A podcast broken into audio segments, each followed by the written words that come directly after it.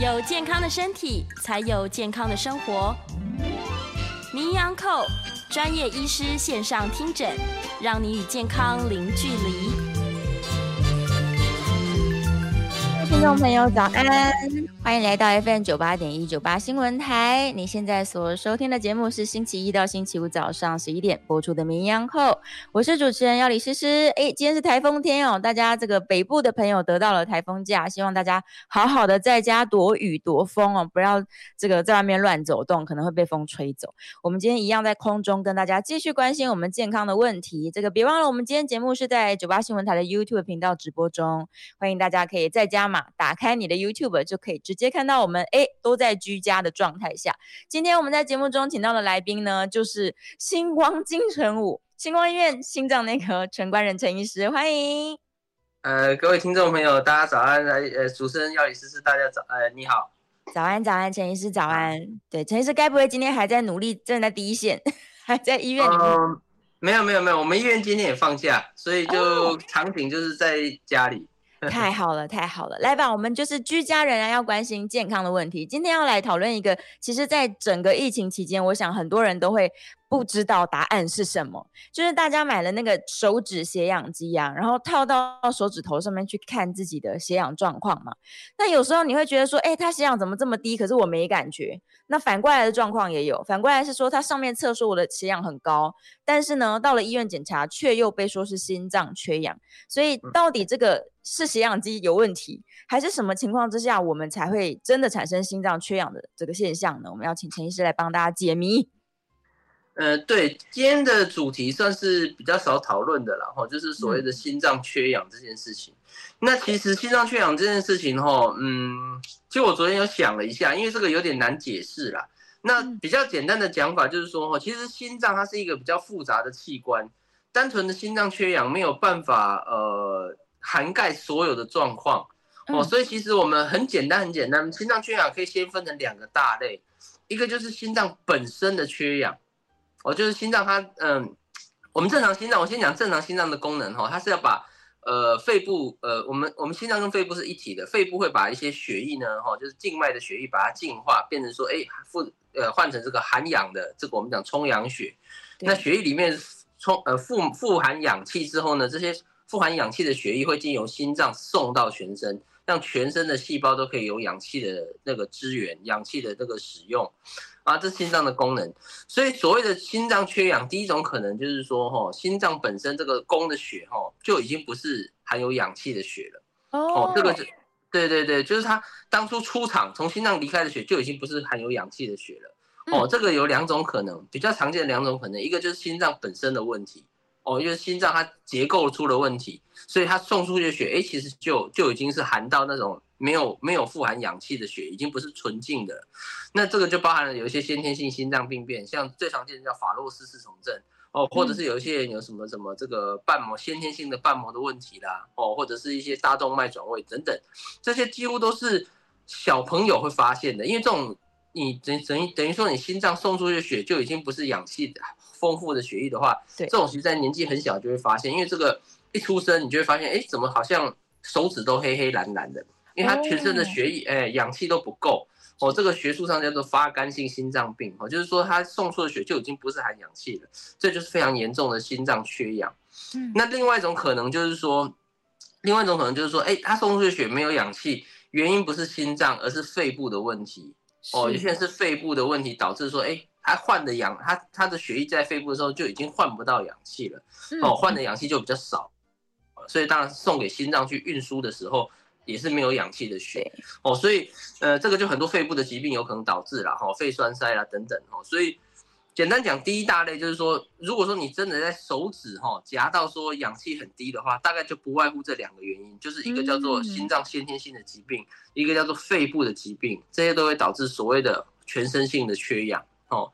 但是大家很常听到的另外一种，就像药理师讲，心脏缺氧，为什么？哎，你说你夹手指正常，医生说心脏缺氧。医生说的心脏缺氧是另外一种，哦，这个比较偏向是说，不是心脏本身的缺氧，而是心脏上面的血管，血管塞住导致心脏的血管缺氧。那这个其实呃，就是我刚前面讲，心脏其实很复杂。听到这边，可能很多人就想说啊，今天听不懂，算了，关掉。原则上，原则上来讲就是这样，就是说前面讲的心脏本身的缺氧，这种会造成大大范围、大面积、全身性的这个含氧血的不足。那我第二个刚刚解释的就是说，他心脏如果单纯血管的缺氧，其实你量手指是不会感觉到氧气下降的哦。但是你，对对对，因为它是局部的缺氧，就是血管心脏本人在缺氧，不是供应到全身的问题。对对对对对，这个叫心脏血管的缺氧哈。那这种通常都是要做检查，譬如说一些。运动心电图啦，或者是核医扫描啦，这一类的检查才能检查出你的血管有狭窄、有缺氧。这个就比较偏向我们之前节目常讲，像什么狭心症啊、哈心肌梗塞这一类的。哦，所以这一类的患者就是所谓的心脏血管，我们讲冠状动脉的缺氧。那这种缺氧，它就不见得说你夹手指一定夹得出来。哦，所以这两大类可能有一点不一样，希望大家。能够稍微这个了解一下，我会把它理清。所以为什么新冠期间你说手指夹得出来，是因为你的肺部如果在发炎状态，它就没办法做氧气交换，所以才会造成说我们刚刚讲的，可能是肺部提供的这个血，它就已经不是充分的含氧血了，你才会夹得出来。对对对，这就是我刚讲的第一个现象，就是可能肺部的问题。现在思思举例的很好，COVID 对，后面肺部都被那个病毒感染，所以你。换气换的不多，所以你本来送出去就没有，所以氧加起来就会比较低。哦、没错。于是说，我们现在要知道说，这个血氧机测出来的，它测的是全身的这个血液循环当中 有没有足够的氧气，而不是我的心脏本身它到底有没有拿到氧气。对对对。哦，那心脏如果真的它是因为血管阻塞，然后造成它的这个供氧长期都不足的话，它会有任何症状吗？我手指头是测不出来的耶。对，所以心脏如果缺氧的话，会有的症状，你其实你呃呼吸或者是手指甲大概感觉不出来，但是会有一些胸口的症状哦，因为心脏的血管哦，如果说缺氧的话，最明显就是心脏的功能会下降。那心脏功能会下降的话，就会产生像胸闷、胸痛、心悸，或者严重一点会到喘的情形。哦，所以其实这些就会比较能够反映，如果你有这些症状去做检查。那如果像我刚刚讲的，像运动心电图或核一扫描哈，或灌注摄影这些扫描，如果做出来真的是有异常，那就怀疑说你真的有心脏血管哦，我们讲冠状动脉的血冠状动脉的问题，就是可以透过心电图的检查或者是症状、呃、疼痛症状。嗯，原来如此，那真的是要提高警觉，因为有也许他忽略掉这个胸痛的症状，嗯、然后就会造成这边其实持续在缺氧当中。对心脏来说，长期缺氧也会让它更容易走向心脏衰竭嘛，或者是我们刚刚提到，如果血管完全塞住的话，会梗塞。对，其实那个思思讲的没错，就是说当心脏，我们现在讲的，我们现在。统称讲血心脏血管的缺氧哈，我们现在就第二类的。假如说你心脏长期处在这种血管缺氧的情况下之后，慢慢慢慢心脏的功能会退化。那退化久了之后，心脏开始这个不管是供血啦，或者是它的收缩力都下降的话，就会走向所谓的心脏衰竭。那如果走上对，如果走上心脏衰竭的话，就像我们之前节目有提到，它就是属于一个慢性的呃的疾病，或者是我们常说心脏的癌症嘛。所以如果走到那一步的话，其实就会。比较危险，变成说你呃，不止日常生活会受限哦，走路不能走，然后活动会很喘啊，甚至有一定的比例吼，可能会有这个五年内有四成到五成的人可能会因为心脏衰竭过世。哦，所以。所以呃，如果说真的你有一些症状已经开始出现一些症状，像我刚讲胸闷、胸痛、心悸会喘，那当然不一定是心脏的问题，但是为了要排除。可能还是建议你要去心脏科做一些基本的检查。那如果做出来不是心脏缺氧，当然就比较放心。也许其他问题我们再来讨论。嗯，那有所谓的高危险群吗？是所有血管有状况的人基本上都是高危险群喽？对，其实呃，心脏这个我们讲心脏，我我们现在讲心脏的血管缺氧哦，其实高危险群也不外乎就我们之前提的几个哈。所以其实我常讲医生哦，其实讲来讲去都是那些事情。可是那些事情其实就是重要的事情，所以会一直讲。哦，那血管会缺氧，其实不外乎还是我们讲三高啦、抽烟呐，哦这些问题。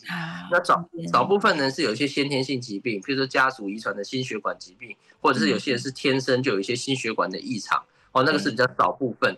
那所以大部分的话来讲，还是来自于三高，来自于抽烟没有很好的控制。嗯，是是，我们之前在题目中有没有提过那个 Kawasaki disease，就是儿童时期的病毒感染，它也会造成我们心脏的血管有点变形，对不对？对对，这就是我刚刚有提到一个，就是说可能也有也有可能是先天或者是小时候的一些影响，嗯、这个偶尔会碰到。对，是。那如果我们给他，例如紧急的时候，我们用氧气瓶，或者是他长期自己家里就备着氧气瓶，自己帮自己补充氧气，这是有用的吗？嗯、这个其实呃效果很有限的。这种话就是回到我讲的，这种话可能会对第一类的，就是我们讲这个全身性的系统性的缺氧可能会有点帮助。哦，不过也要讲，这个只是可能了，因为全身系统性的这个缺氧的话，就我刚刚讲的，要不就是心脏先天性的问题，要不就是肺部的一些毛病，比如 COVID-19 或肺栓塞或肺部怎么了，啊，长什么东西？那这种源头的问题你没有解决，你只是补充氧气，也许短时间内哎可能会好一点，但长时长时间下来它其实不会好，所以呃这种全身性缺氧还是要先把源头根治。哦，像你如果是先天性心脏病，哦，通常呃。在座听众可能有些呃有有家族有些小朋友确实有些心脏病，那个很小很小时候就要先开刀，不然有些小朋友可能没有办法活到长大哦，因为他心脏一直没有办法供应呃这个充氧血。那肺部的问题就像刚刚讲，COVID-19 你就要去治疗，那如果是肺栓塞你就要去治疗，把这个病治好之后才能改善彻底改善它的缺氧的状况。那如果是第二种，就我们刚刚讲血管的缺氧，那其实我觉得。帮助就更些微，因为我刚刚讲血管的缺氧，它不是全身性的那种大范围的缺氧，所以你计算补充氧气对于心脏血管的这个帮助其实是微乎其微。哦，当然你来急诊的话，就是真的有症状，你来讲，我们还是会给你带氧气，多少可能会有一点点好处，但是整体来讲哦，还是要把它根源的问题，譬如说你血管阻塞要打通，譬如说你可能有些先天性的毛病需要做什么处理，你要先把那个东西解决了。才能够真正根治哦，所以氧气的治疗哈，我觉得大概就是，呃，怎么讲，会有一点帮忙啊，但是我觉得帮助性其实不算到非常大，嗯，比较是治标不治本啦。对对对，对呀，实际上没有找到根源的话，你还是会走错方向。对，我最近听说有些人好像很流行，他们自费去做一些这个高压氧，就是他在一个房间里面，然后可能很多很多氧气。他们就觉得我对全身的疾病，包含对心脏的健康，好像都有帮助。但是我们有在建议大家去做这件事情吗？呃，应该说哈，在一些呃特殊的情况下哈，这个高压氧其实确实还是有一些帮忙，因为毕竟，嗯，高压氧它的它的原理就是说，你一般的氧气可能不够，那我用氧气分压更大的氧气去试试看能不能帮助到你的状况。对，那事实上很多研究认为高压氧确实还是会比一般的氧气效果更更大。所以一般我们会留在，就是说，吼，如果说病人他真的是呃有缺氧的情形，但是他的问题是可能没办法处理，或者他不想处理，哦，譬如说举例，譬如说他的这个血管塞得很严重，他不想做一些进一步的去处理他通血管症，他不想做手术，哦，或者是有一些人他的肺部的问题已经到比较末期了，他可能没办法处理了，没办法开刀等等。那这个时候，他又还是处在一个缺氧喘的情形的时候，哎，高压氧这个时候也许就可以做一个辅助疗法，哎，也许给他之后，至少让他的生活状况或者他的这个症状可以获得改善，所以他还是有一个存在的必要性。嗯，OK，在于呃没办法治疗根本疾病的根本已经发现，大家可能没办法治疗的人的状况下，也许是可以用这个算替代了，维持状况用的。嗯，是。但实际上，我们可能还是要去检查，说到底我的心脏出了什么问题，然后为什么会造成心脏本身的缺氧，或者是像回到回到问题一，就是为什么会造成全身性的这个呃含含氧血不足？对，对还是要把它找出来，这样会更好。那运动或者是戒烟这种，就是生活习惯的改变，它也也会有帮助的吧？对，没错。呃，其实戒烟哈是呃很重要的啦，哦，因为其实很多长期慢性的这个。呃，肺部就是氧气不足的这个患者哈，其实有两一大部分是跟抽烟有关哦，因为抽烟久的时候会所谓造成所谓的慢性肺肺阻塞性疾病嘛，哈，我们医学叫 COPD。那这种东西，它就变成说，它的肺的氧气交换变弱，所以如果说我们临床上看到这种长期抽烟导致最后这个慢性的肺疾肺病的患者的话，哈，他的手手夹那个氧气的分压基本上都在九十出头而已。嗯，哦，我们正常人呃那个至至少要九十五嘛，哈，九甚至在九十七、九十八。那这种长期吸烟导致肺疾病，几乎在九十上下，九十九十一，甚至有八十几。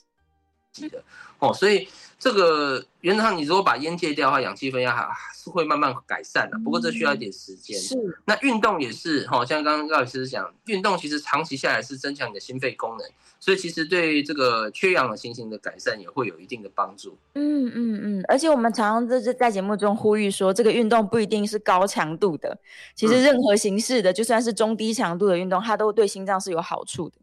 对。对，没错。其实运动我常讲，就是说不一定要做到多强烈。那目前就是两个原则，一个是动到说你心跳自己明显觉得会有加速，有有速度有变快哈。那第二个就是你一定要有微喘的感觉。我就是说，你一定要，有点好像上气不接下气，大概这个程度哦，不就是也不能说轻微到说你去走一段时间的时候发现都没有没有没有什么症感觉，这样其实就，对啊，有有有有患者说，哎，他每天在走路啊，但是慢慢走，但是走一两小时也没什么感觉，流流汗而已。这个其实原原则上是没有很强的那个代谢的效果了哦，所以目前就是建议说，至少你每天做半个小时，那一个礼拜。至少要做三天呐、啊，那强度好一点。呃，如果说你时间上比较允许，我们会建议至少五天。五天。那每每天至少做半小时，做你可以做的运动，然后要做到你会有点流汗，会有点喘，会有点心跳加速这个程度才算才算及格。那做什么运动都可以，对，做什么运动任何运动都可以，就是你挑一个喜欢的，但是务必一定要到有点喘，然后有点这个心跳加速的感觉。对对对，嗯，原来如此。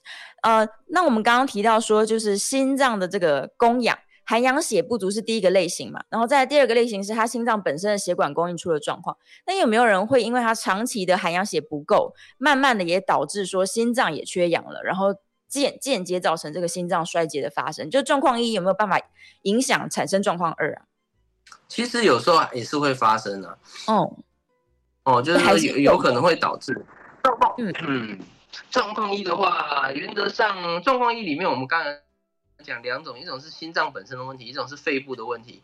通常心脏的问题不会到长大才在处理啦，所以心呃第一个情况呃第心脏的这个状况大概就先不用讨论，因为它通常很小就会根治了。嗯，那如果是肺部的问题，譬如说你可能抽烟或 COVID-19 或什么，久长久下来之后，其实有些研究认为可能会增加心脏缺，就是血管缺氧的风险是没有错。嗯哦，所以这个还是要尽早把它的根源的问题，哦，就是我们前面有提到，对，不管是你是 COVID-19 引起的或什么引起的，更尽早把根源问题根治了，哦，对，才会避免说后续发生一些全身性到处都发生血管缺氧的状况。就比较麻烦。是是是，他透过健检，现在不是都很流行一些我心脏的影像学检查？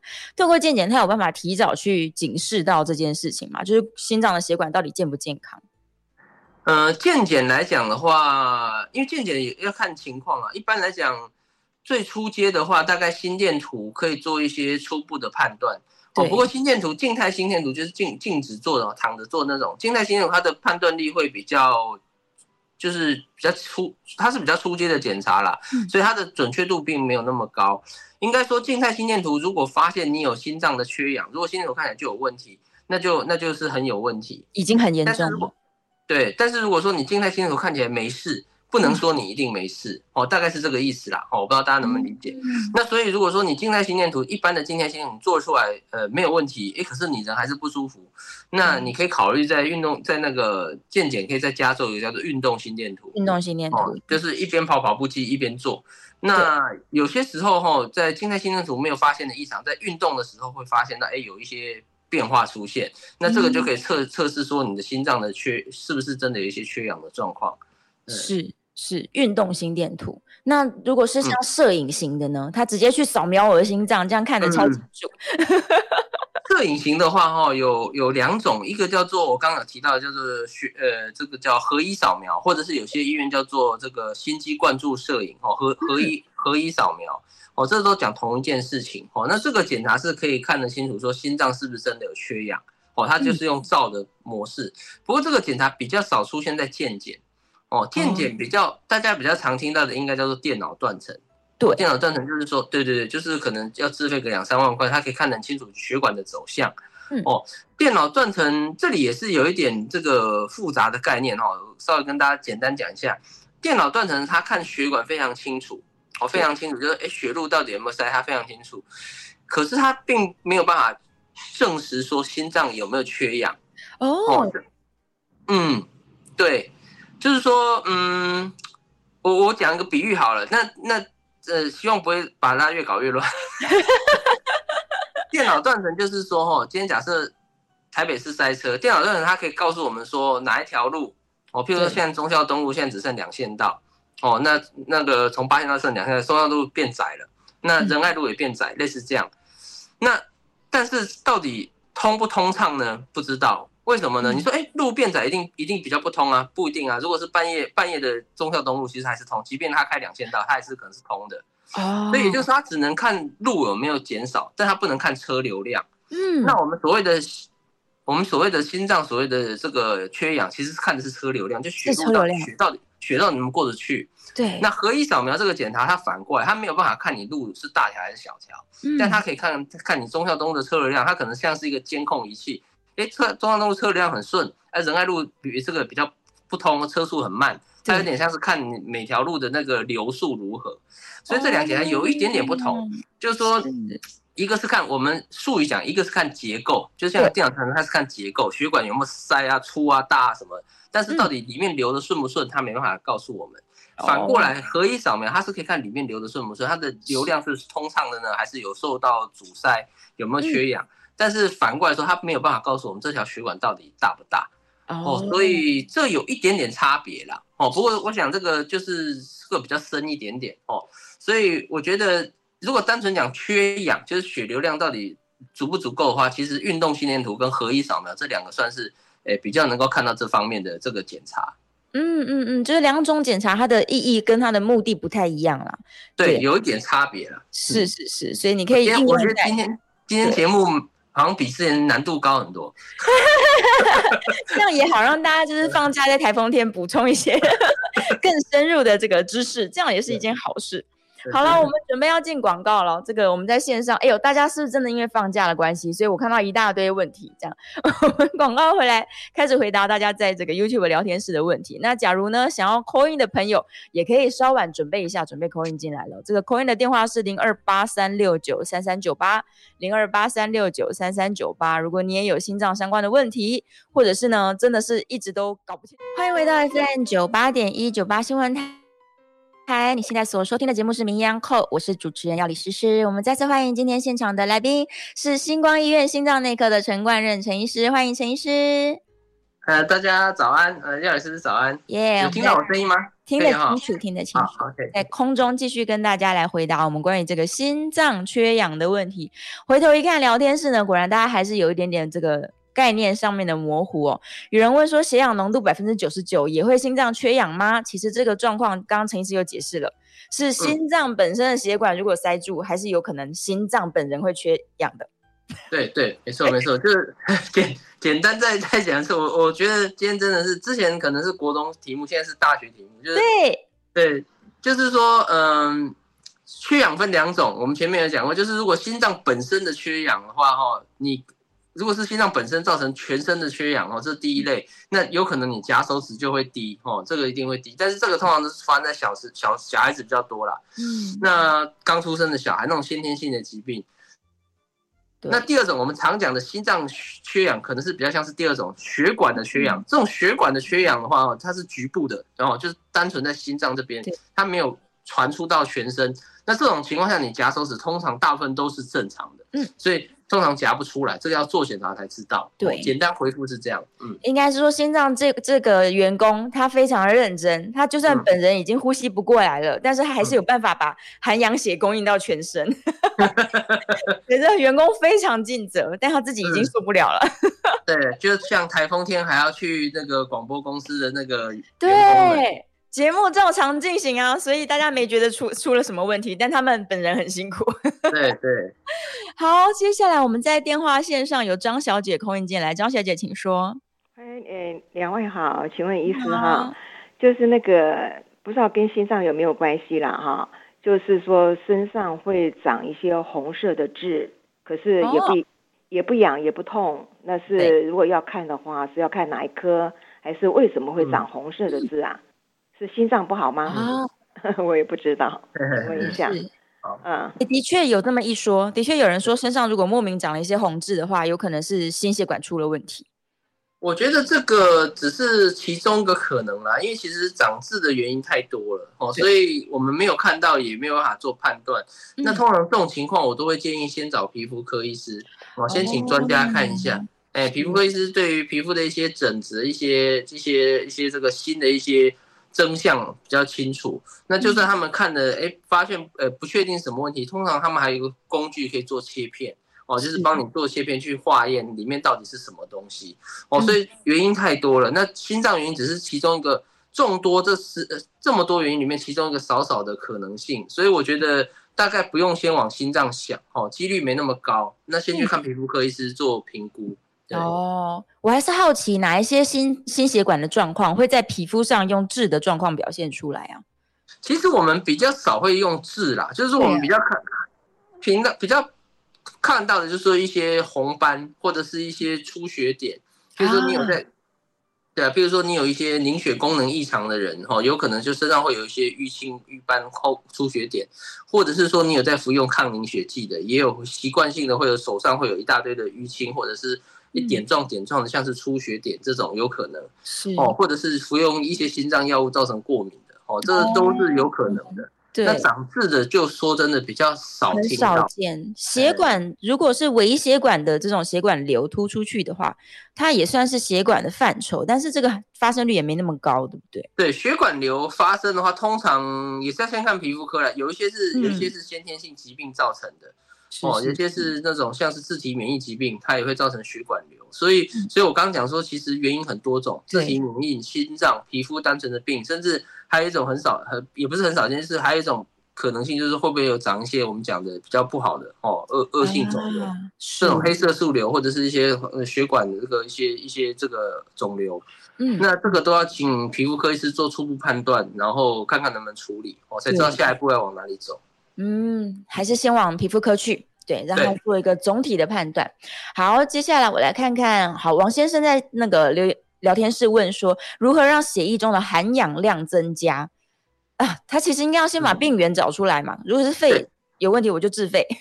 对对对对，呃，原则上就回到我们刚讲哦，就是一直重复第一个观念，就是说，如果你真的夹手指夹到氧气比较低哦，那第一个不用想是不是血管。那个心脏血管这个缺氧，我刚刚讲这个大概夹不出来，所以你夹出来有问题，大概不用先想这件事情。对，你要想的是两件事情，一个是有没有先天性心脏病，一个是你肺部有没有怎么样。哦，嗯、那先天性心脏病其实也不用想，因为你能活到这么大，大概就没这个病。大部分呐，大部分呐，当当然很少数有，但大部分没有。所以你要想的。最大可能就是肺部哦，所以有没有可能是长期抽烟啦，或者是你有没有得到一些肺部的疾病啊？肺部有没有长什么东西？有没有开过刀？有没有得 COVID-19 等等？你可能要去找先找胸腔科做评估，那看是不是可以解决的问题哦，才可以改善你这个含氧量不足的哦。还有一个忘记讲，就是说有些人是所谓的睡眠呼吸中止啊，对对对。睡眠呼吸中止，它也是跟肺部有关的，神经神经跟肺部有关，它也会导致含氧量下降，这个也是很常见的哦。所以总之就是先找胸腔科，如果你是成年人的话，那如果是小孩子的话，基本上要先看心，有可能要心脏科、胸腔科都要看，看会不会是有一些先天性的心脏病哦，导致他的含氧量不够。嗯，把病因找出来，它是最根本可以解决的啦。那运动其实是日常生活你可以在更进步用的。对对对，接下来的电话线上刘先生，刘先生请说。嗯。呃，医生你好，主持人你好，我的问题是这样，呃，我妈妈呢，她的两个小腿啊，皮肤都是黑黑的小，那她就跟我说，好像是跟静脉的呃回流有关系，那请问一下，这该怎么样去改善这个状况？谢谢，我线上收听。是，谢谢刘先生。呃，这个两小腿一样，就是说我可能还是要现场看才知道了哈，那。如果说是呃小腿比颜色比较有黝黑哈，比较深，然后合并又轻微的水肿，确实有可能是静脉回流呃不好。嗯，所以第一步的话，我会建议说先去看心脏血管科。哦，那呃。原则上内科外科都可以啦，哈，这心脏血管科。那我们的流程大概会先帮呃妈妈做一个叫做静脉超音波，先确定一下你的静脉的回流是不是顺畅，那是不是有一些血栓等等这些状况。哦，那如果说看起来呃回流还算顺畅，原则上没有看到什么明显的血块啦或狭窄的话，那个那如果是这样的话，原则上可能就考虑说用一些生活作息调整，譬如说你可以让多活动哦，运动可以减少下肢，也可以增进下肢静脉的回流。然后另外是睡觉的时候可以试着把脚抬高，这些都可以加速静脉回流的状况。那如果说检查结果发现真的是有一些我们讲狭窄阻塞比较严重的，譬如说里面有血块有有什么这些其他的一些呃脏东西的话，可能就要考虑用一些药物控制，包含一些抗凝血剂哦，就是预防血栓的药物。哦，包含一些静脉呃血管的药物，哦，可能就真的有需要。哦，那当然更严重，因为有些人进展到所谓的这个静脉曲张，哦，就是整个脚都是很多像蚯蚓啊这种呃密密麻麻的血管。那如果真的很严重，有时候需要外科医师做一些手术，把那个静脉曲张的地方处理掉。哦，所以大概是这样。我觉得第一步还是先去找专家做一些呃深入的检查，确认确认一下目前的状况如何，再决定下一步到底有有没有需要进进展到比较积极的处理。嗯，OK，还是要去检查的啦。嗯、对呀、啊，而且你如果他真的是因为静脉回流出了状况，然后曲张越来越严重的话，其实，在高龄的人身上也是会越来越，就是越来越严重。是，好，我跟这回到我们刚刚有提到睡眠呼吸中止的问题啊，其实睡眠呼吸中止不单单只是对于我们可能大脑的神经系统的健康有影响，对于整个心血管的健康也是很严重的一个问题吧。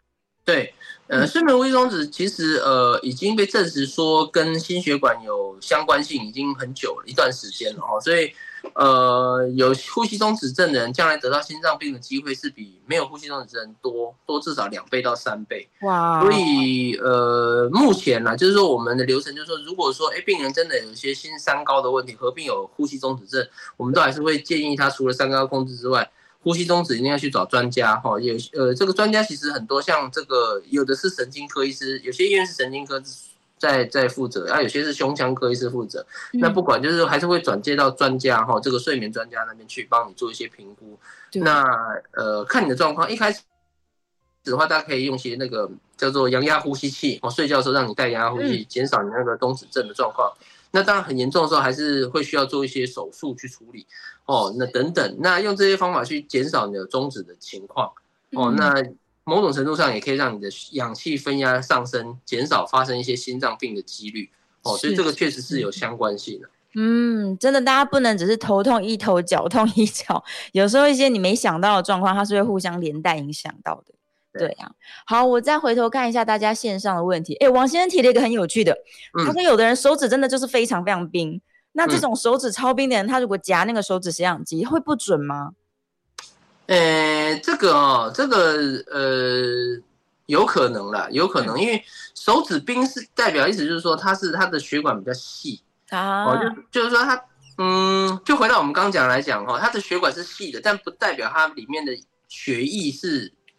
没有氧气的，这里有点是两回事，所以，但是因为血管太细哈，夹手指其实它是红外线，它是侦测你的血管的血流里面的氧分压，对啊，所以如果说你它细到说它没有办法侦测到，确实它可能会误判，对，所以有有时候我们临床上在医院也是这样，如果病人的手脚太冰冷哦，你给他夹，哎，夹老半天都夹不出来，是有可能的，哦，但是这不代表他氧气不好。它是侦测不到哦，哦，所以有时候我们医院的习惯就会帮他换手指，比如说右手夹不到，那夹左手或夹脚哦，脚脚脚脚趾脚脚趾头，有时候我们也会夹哦，脚也可以，也可以也可以，对对对对，太冰有时候夹不到，但是要要厘清关键就是说夹不到不是代表就没有氧气哦，夹不到有可能是他血管太细，他那个仪器侦测不到，而不是说他真的没有。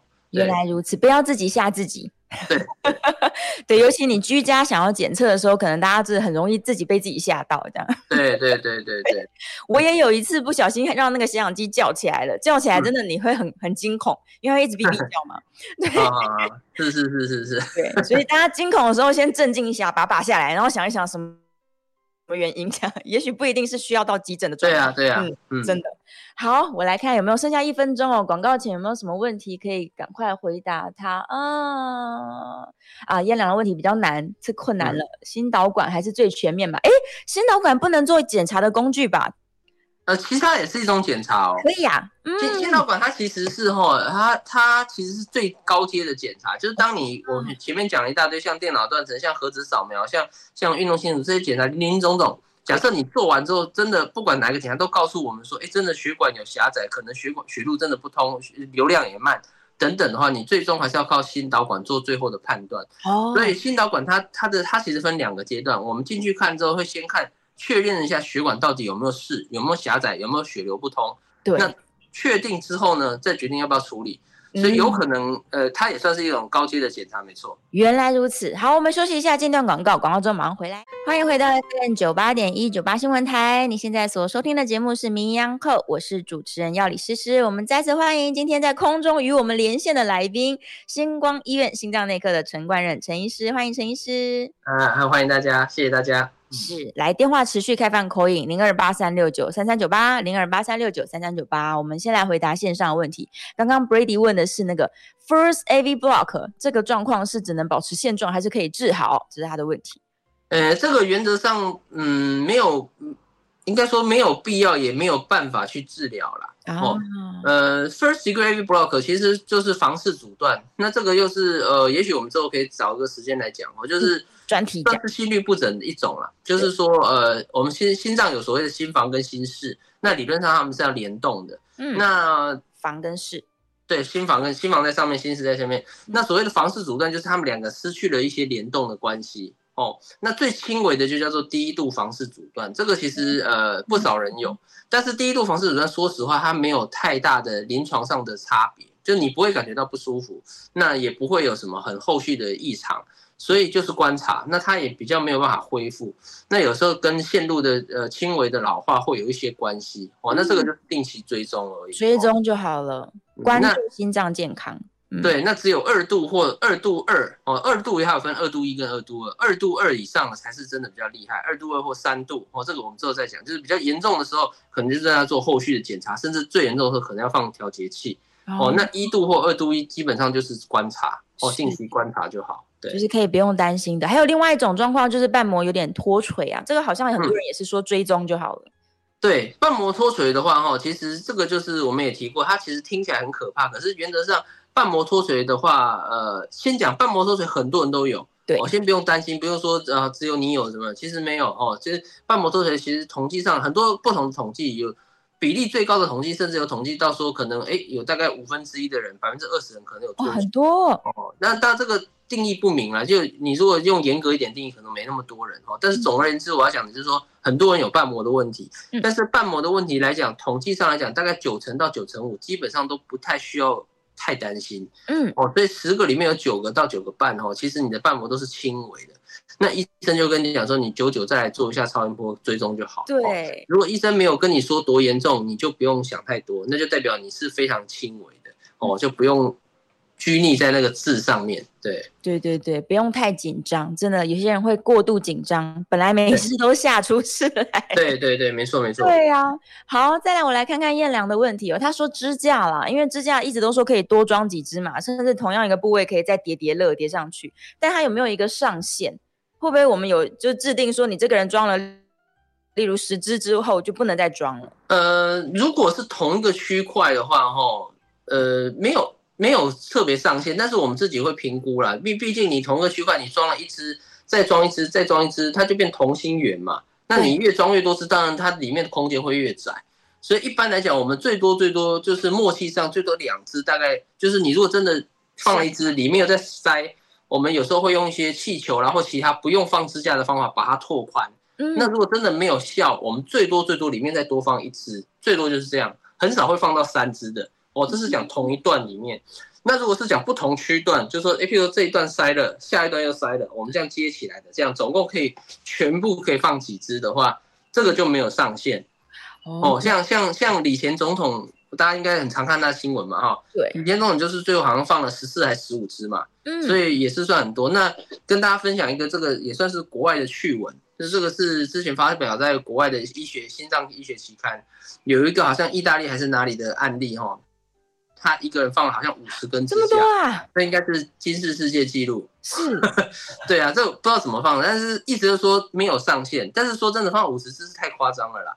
那一般目前的概念是说，十支以内，呃，也不是说十支，我们自己的概念几乎不会放超过十支啦，嗯、最多最多可能五六支就算很很极限了哦，所以没有一个上限。但是我们医生当然还是尽量说能够不要放那么多，就不放那么多。如果说你的血管真的是严重到不放那么多不行的话，其实会建议你干脆考虑开刀。有一种叫做绕道手术，它就是专门针对这种血管到处都有问题的，你可以考虑干脆一次开刀把所有问题解决，就不用放那么多金属的在东西在身体里。哦，我们可不可以想象说，就是像有的水管，它不是会有那个金属段吗？我们的支架是就像是我帮我原本有弹性的血管加了一个这个金属弹簧圈，就只是对对对，有有点像是这样子。所以如果说，当然，如果你的问题是单纯就是是一小段，那放当然就不用开刀，比较麻烦，就放个架子就好。但如果你的问题是非常多段，从头到尾到处都是问题，这一条也不通，那条也不通。有时候我们就建议你干脆直接开刀，因为你放那么多金属支架，其实对你身体来讲也不是好事，将来有可能会复发的机会增加等等。哦，那你干脆就是开一个开一个绕道手术，一次虽然说伤口比较大，但是好好歹就是一次三条问题都解决，哦，就不用反反复复这样一直跑医院。对，对，一劳永逸啦。嗯，对啊，支架放进去好一点的人是可以终身就维持很好的状况，是可以的吗？可以用一辈子的。可以啊，可以啊，嗯，那支架它其实没有年限，但是支架的话，就算是涂药支架，好的支架，它还是有一定的比例有可能会复发。那目前涂药支架的话，就是说最好最新一代涂药支架，大概复发率就是所谓的支架又在发生狭窄，这叫复发率，大概百分之一到百分之三之间，其实不高啦。就是你放一百个里面，大概哎有大概九十七个以上都是不会再发作。但是你想，这是一根支架。假如你今天放了十根支架，那十根支架都是这个一到三趴的比率，乘起来可能加起来可能就会至少，也许也许可能到百分之十或百分之二十。也就是说，你可能一这个一段时间，你有可能就要进来处理某一个支架，啊，一段时间可能要进来处理某一个支架，你就变成有可能会。增加就是反复再狭窄的机会。嗯嗯。哦，所以当你支架太多的时候，我们评估你的血管真的太严重，支架太多的时候，我们就建议你干脆要不要考虑直接用绕道手术。对。那除非是有一些特殊的情况，比如说我们刚刚提到李前总统，因为他年纪太大了，那如果九十几岁去开绕道，当然他有一定的风险。所以有时候医生会跟病人会讨论说，如果他真的开刀风险太大，那真的是没办法，那我们还是用支架方式处理，也是一种额外的选择。所以总而言之，就是看病人状况不同。嗯、对，来来做不同的考量。是是，但大方向来说，我们并没有呃非常赞成他一直用支架的方式来处理血管啦。对，如果太多太多问题的话，嗯、对，问问题复杂的话，然后哎，线上那个 SS 又问了一次，我觉得就是医生刚刚解释的非常非常清楚，但是他在好奇的是关于心导管检查哦，因为我们刚刚有提到说呃。这个合一扫描是可以看看我的车流量到底状况如何，对，电脑断层是可以看看我的车道到底是宽还是窄，对，对，各有所长。那如果我直接跳过他们两位，我就是往信道馆走，我做最高阶的，那是不是可以又知道我的车流量如何，又知道我的血管状况如何呢？对，没错，心导管它是两个都可以看，它可以看流量，也看宽度，它是最高阶的检查。哦，它会比电脑断层跟核医扫描，它等于它两个综合体，然后解析度又更高。哦，太棒了！但是对，但是要要注意一个，就是它毕竟还是比较侵入性。心导管虽然现在已经是一个算是比较普遍的手术，几乎各大小医院都有在做，但它还是有大概千分之五左右的风险。我、嗯、就是说，还是我们还是久久哈不会常态性，但是久久还是碰到，哎，做到一半突然，比如说，哎，有一些状况，比如说心脏开始乱跳啦，或者说人开始不舒服啦，哦，偶尔还会碰到做一做出来要插管的。毕竟它是它算是手术啦，所以我们不太会说。嗯、呃，这个怎么讲？就是说，病人一来有不舒服，就马上去做心导管。这个我们我们会评估。我们通常的流程还是说，先让你做一些初阶的，像电脑断层、像核医扫描，或者我刚前面有提到一个运动心电图这些检查。那如果做了这些检查之后，发现说真的，呃，很很高度的怀疑说，哎，你真的血管是不通的，这个情况下，我们才会跟你说，可能要做一个更高阶的心导管来来看看情况哦，才会这样。我们大概不会一下子就是说，呃，这个。这个病人说：“哎，我想要做，我们就马上做。我们还是会依照我们的判断来决定，说他有没有需要，哎，做到这样的检查。是是，我们就把它当成是比较后线、比较高阶的一个检查手段了，而且它兼具有治疗的效果嘛。对对对对对，其实应该是这样子。因为我怕哦，有的那个子女非常孝顺，他想说我就不想折腾，我想要一次处理好，然后就跟医生说，那不然我们就是先全部前面都跳过，直接做心导管吧。还是要评估相关的风险。对对，没错，原来如此。”好了，最后只剩下三十秒的时间，我们再请这个陈医师跟大家呼吁一下好了。关于心脏的健康，我的大原则到底是什么呢？对，其实大原则哦，其实这个大原则我看可以录下来，然后讲差讲差不多，就是对，对，就是三高控制，然后烟要戒，啊，要定期运动，运动哦，那饮食也要控制啦。反正饮食就是少油、少盐、少糖、少加工食品。对，对啊，那只要这几点做得到哦，其实各大小的心脏疾病基本上都可以都很有效的改善哦。那你有用药的人也要乖乖服药，大概就是吃药，对，不要拿药回家不吃啦。嗯，好了，谢谢陈医师，我们下次节目见，拜拜。